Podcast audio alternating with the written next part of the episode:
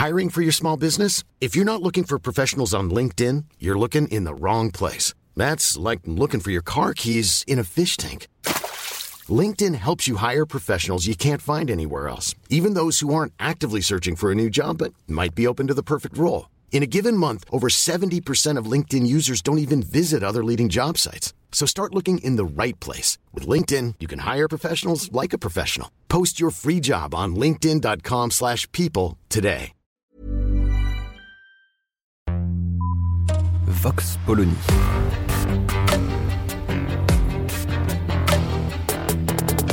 L'actualité vue par la directrice du magazine Marianne, Natacha Polony.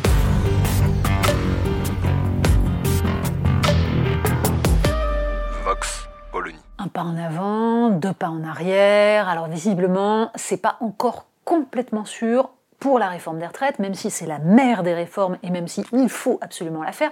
Mais finalement, est-ce qu'il y a des totems, est-ce qu'il y a des tabous, 65 ans, 64 ans On ne sait pas. Ou plutôt, on mouille le doigt et on regarde où va le vent, parce que l'enjeu visiblement pour Emmanuel Macron, c'est de ne pas se prendre une nouvelle fois, comme en 2019, les plus longues grèves depuis 1968.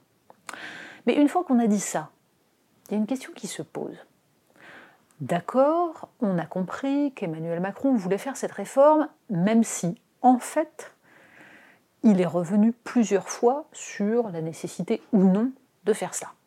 D'accord aussi, on a compris que tous nos voisins travaillent plus longtemps, qu'il faut absolument, même si, là aussi, quand on y regarde de plus près, on ne voit toujours pas en quoi il serait juste de fixer un âge légal alors que ce qui compte, c'est le nombre de trimestres travaillés? Mais la seule vraie question à poser finalement, c'est de savoir si les citoyens en veulent vraiment de cette réforme et quelle est leur vision du système de protection sociale qui doit être le nôtre. Parce qu'au fond, il y a un petit truc qui devrait quand même nous revenir en mémoire. On est en démocratie. Alors oui, l'argument, c'est de dire mais c'était dans le programme, cette fois-ci. Parce que justement, en 2017, ça ne l'était pas. En 2017, Emmanuel Macron, candidat, avait expliqué que ne voyait pas l'intérêt d'une réforme des retraites, qu'on verra ça plus tard, que de toute façon, éventuellement, on pouvait réfléchir à une, euh, une réforme systémique, une réforme plus juste, mais en revanche, certainement pas un changement de l'âge légal. D'où la légère colère des syndicats en 2019, quand il était revenu totalement sur cette question.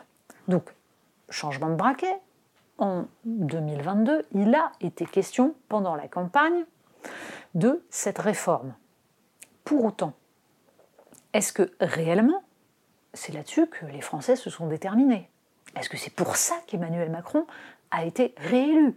Parce que les Français se sont dit, cet homme-là met dans son programme, programme pléthorique, on s'en souvient en 2022, hein, là là, il y en a eu une campagne électorale. Donc cet homme a mis dans son programme une réforme des retraites avec âge légal à 64 ou 65 ans, allons-y, c'est ce qu'il nous faut. Visiblement non. Emmanuel Macron, une fois de plus, a été élu parce que les Français ne voulaient pas du chaos que susciterait l'élection de Marine Le Pen. Mais on ne peut pas considérer qu'il y ait eu un élan pour le programme du candidat président. Et de fait, toutes les études d'opinion, la dernière en date est publiée par Politis, montrent qu'une majorité de Français ne veut pas de cette réforme des retraites. Ils ont peut-être tort. C'est peut-être lamentable. On peut aussi rappeler que les seuls qui en veulent, ce sont les actuels retraités qui n'en voulaient pas quand ça les concernait eux. Donc on peut se dire que les Français actuellement concernés n'en veulent pas parce que justement ça les concerne, mais en voudront bien pour les autres. Oui, c'est un problème. Oui, ça relève d'une forme d'égoïsme. Pour autant, 60% d'une population qui ne veut pas d'une réforme, ça devrait tout de même nous inciter à nous poser quelques questions. À moins, bien sûr, qu'on ne considère comme tout bon technocrate que le rôle d'un élu est de faire le bien du peuple malgré lui, parce que le peuple est composé de grands enfants qui ne comprennent rien, et que donc on sait mieux qu'eux. Mais dans ces cas-là, ça n'est plus tout à fait la démocratie. Alors, on peut considérer aussi qu'il est nécessaire d'expliquer et d'argumenter, et qu'on va emporter l'adhésion des citoyens sur un projet auquel ils n'adhéraient pas au départ en leur démontrant qu'on les emmène dans une direction qui est juste. Sauf que là aussi, ce n'est pas exactement ce que fait Emmanuel Macron. D'abord, ces allers-retours sur la question de 64-65 ans révèlent une chose, qu'en fait, il n'y a aucune réflexion de fond sur ce à quoi doit servir cette réforme et sur la façon d'aboutir à une réforme juste. Encore une fois, la justice voudrait qu'on s'intéresse à la durée de cotisation pour que ceux qui ont commencé à travailler plus tôt ne soient pas pénalisés.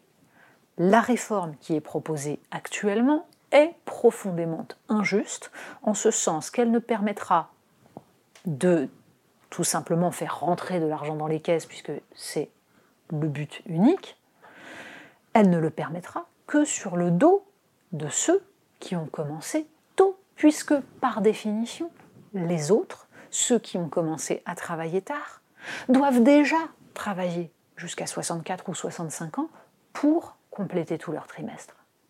Il y a donc là l'évidence d'une injustice et c'est ça qui explique l'opposition des citoyens et non pas seulement ce supposé égoïsme par-dessus lequel devrait passer un homme d'État qui aurait le courage de faire des réformes impopulaires. Donc arrêtons avec ce mythe de la réforme impopulaire. La question est de savoir si cette réforme est démocratique ou pas, si elle répond aux aspirations des citoyens et à leurs intérêts proches et à venir, car le rôle d'un homme d'État, c'est bien celui-là, c'est de servir les citoyens et de les amener vers un futur qui soit souhaitable et qui soit exprimé, construit et pensé. Vox Polony. Retrouvez tous les podcasts de Marianne sur les plateformes de streaming. Et puis les analyses, articles et entretiens de la rédaction sur marianne.net. Et surtout, n'hésitez pas à noter cet épisode et à nous laisser vos commentaires.